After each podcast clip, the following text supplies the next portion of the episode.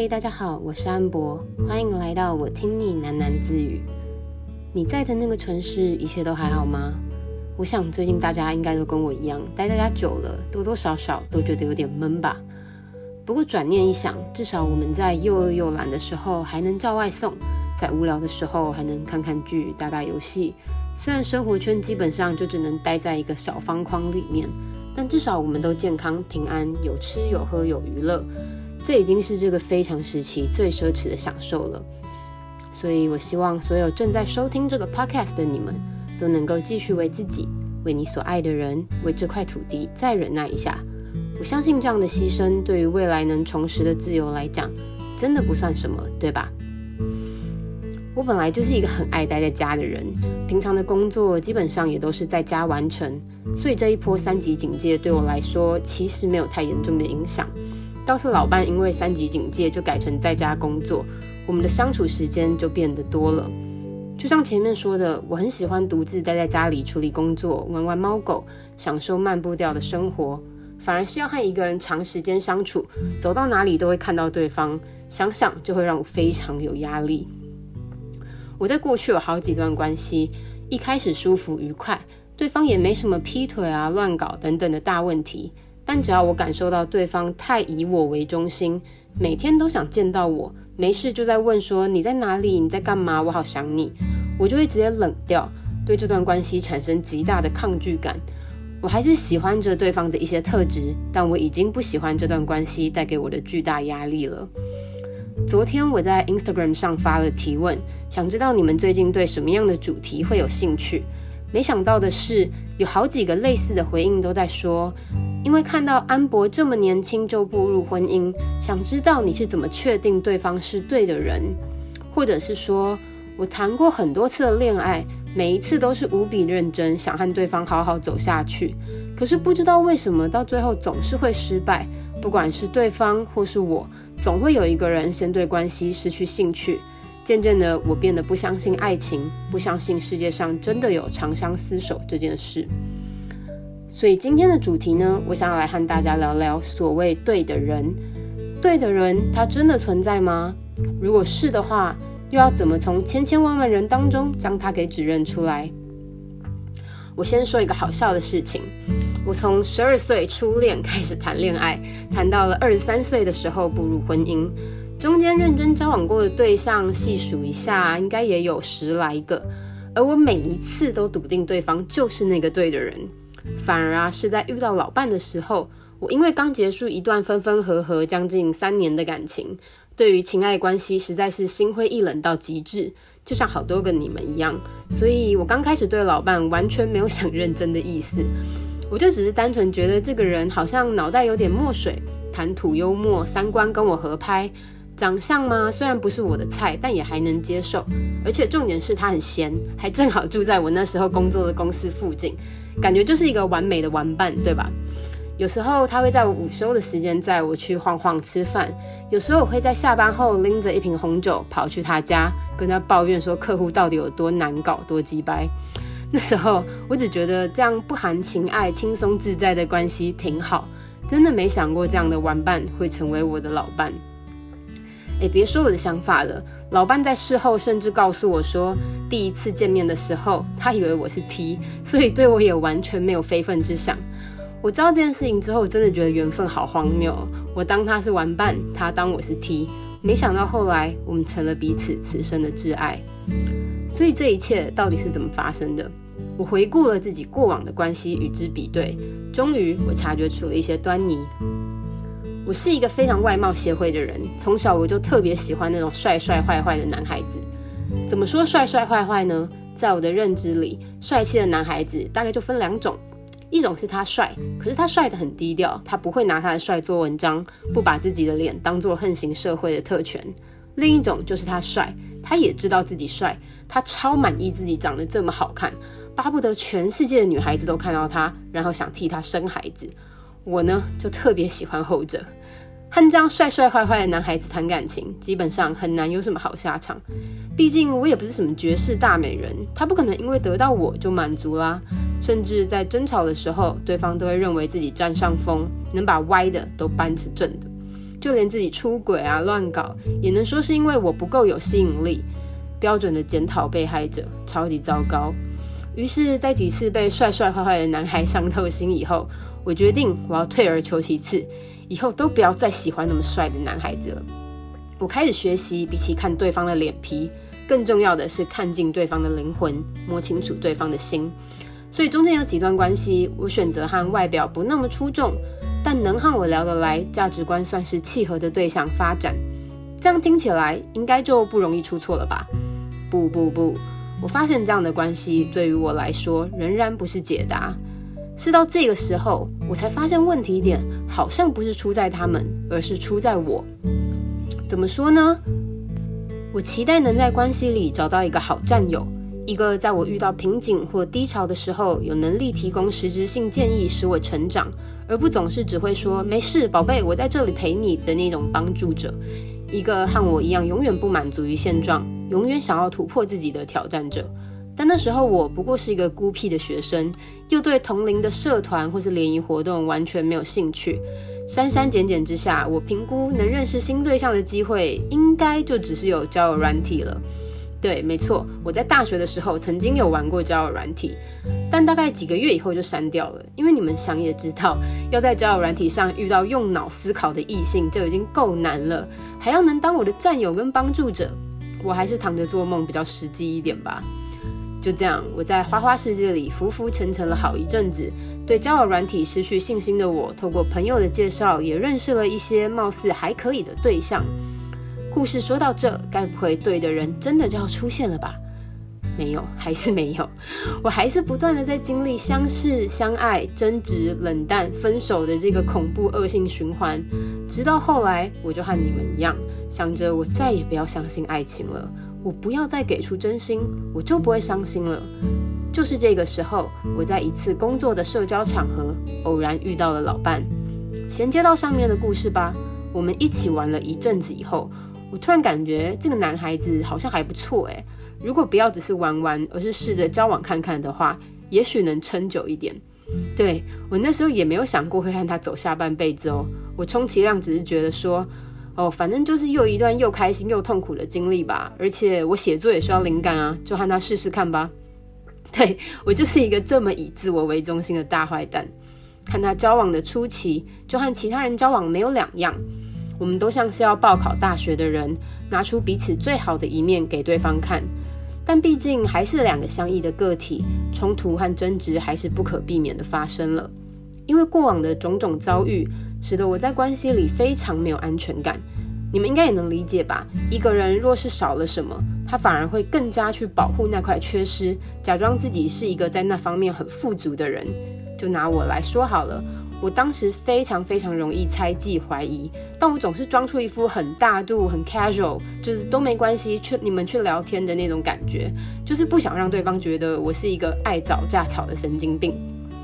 记得第一次争吵是在交往一个月左右的时候。从交往初期，我就会时不时看看他的手机，看看他的通讯软体有没有什么异状。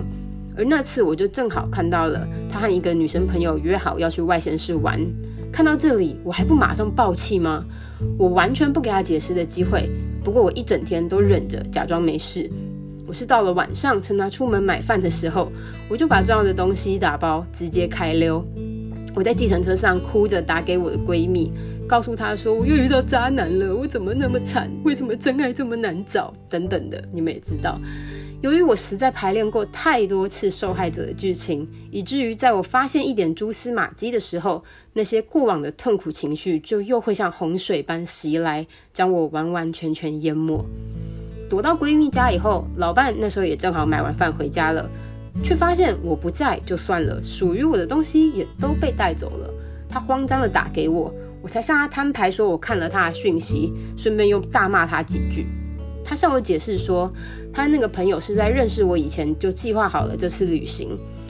那个朋友是一个旅行摄影师，他是想要去那边拍作品，而老伴他呢，只是因为太闲，又因为觉得这个摄影想法很酷很有趣，所以就想着说可以一起去。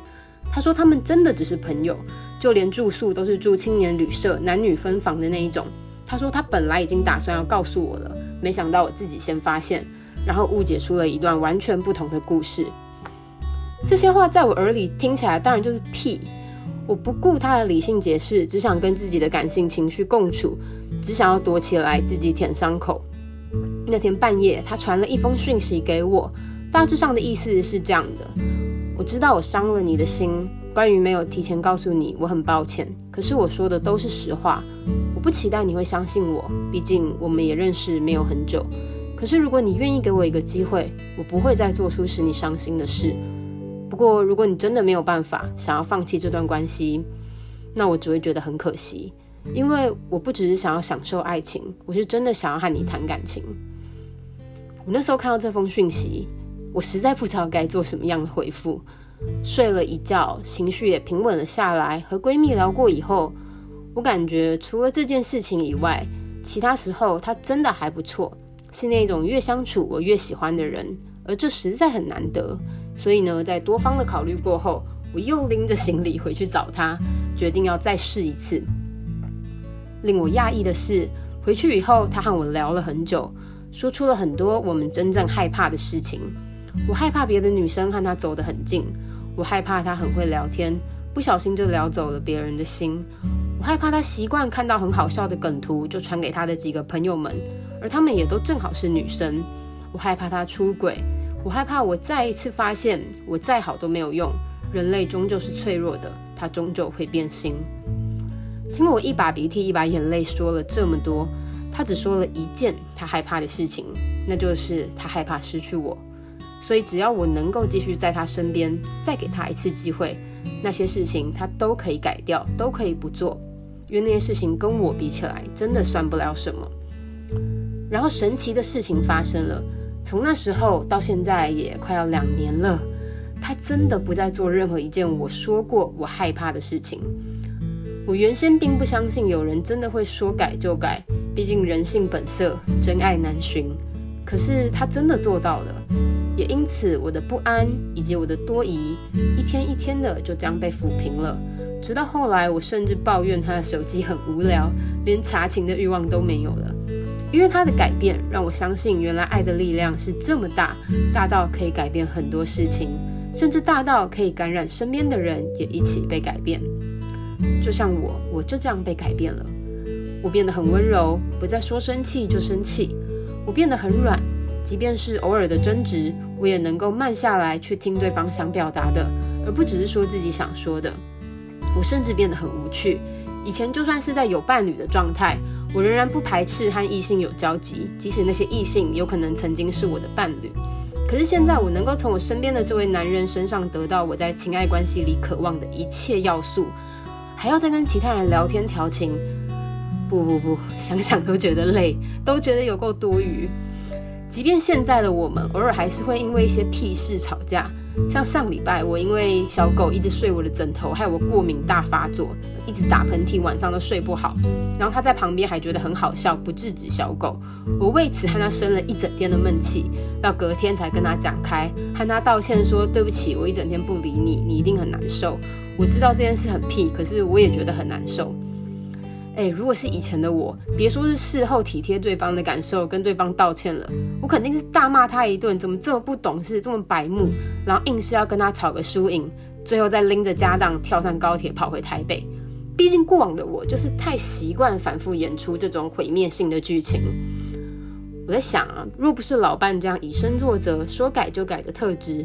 我也不可能改变成为现在这样，能够在一段稳定的关系里满足，并且想着余生都是他，还能幸福的笑着像个小傻逼。我问过老板同样的问题，是什么让他觉得就是我了，想要跟我走下半辈子？而没想到他的回答和我一样，因为他觉得我也愿意说改就改，所以我不再是过去那个神经兮兮的疯婆子，我不像过去那样易燃易爆炸。他看得出来，我和他一样，都在为这段关系努力。那我的故事差不多就说到这里了，不知道你发现了吗？如果你单方面的要寻找对的人，那肯定是不存在的，因为我们每个人都是如此的独特，都有着自己的棱角和过去，都抱着许多自己不愿意放下的特质，无关好坏。与其不断的寻找那个对的人，首先你必须也要让自己成为那个对的人。我是比较幸运，没错，我一直固执的做自己，演自己想演的可怜人戏码，直到老伴带我跳脱这个死胡同，让我发现，只要我们都舍弃一些，放掉一些，改变一些，原来两个充满坑坑巴巴的人，也能找到彼此贴合的频率。所以要我说的话，我会觉得所谓对的人并不存在。可是若相爱的两个人能够为了一段关系，一起努力向那条对的路迈进，这样就已经足够了。所以我希望你在下一段关系里，不再只是和过去的我一样，逃避审视自己的课题，幻想着真命天子会骑着白马，手捧玫瑰花出现，包容你所有的缺失。你想找到对的人，当然对方也是。所以在一昧寻找之前，你可以先试着往那成为的路上迈进。在今天 podcast 的最后呢，我一样想要替大家做一个简单的祷告。如果可以的话，邀请你闭上你的眼睛，安静你的心，我们一起来祷告。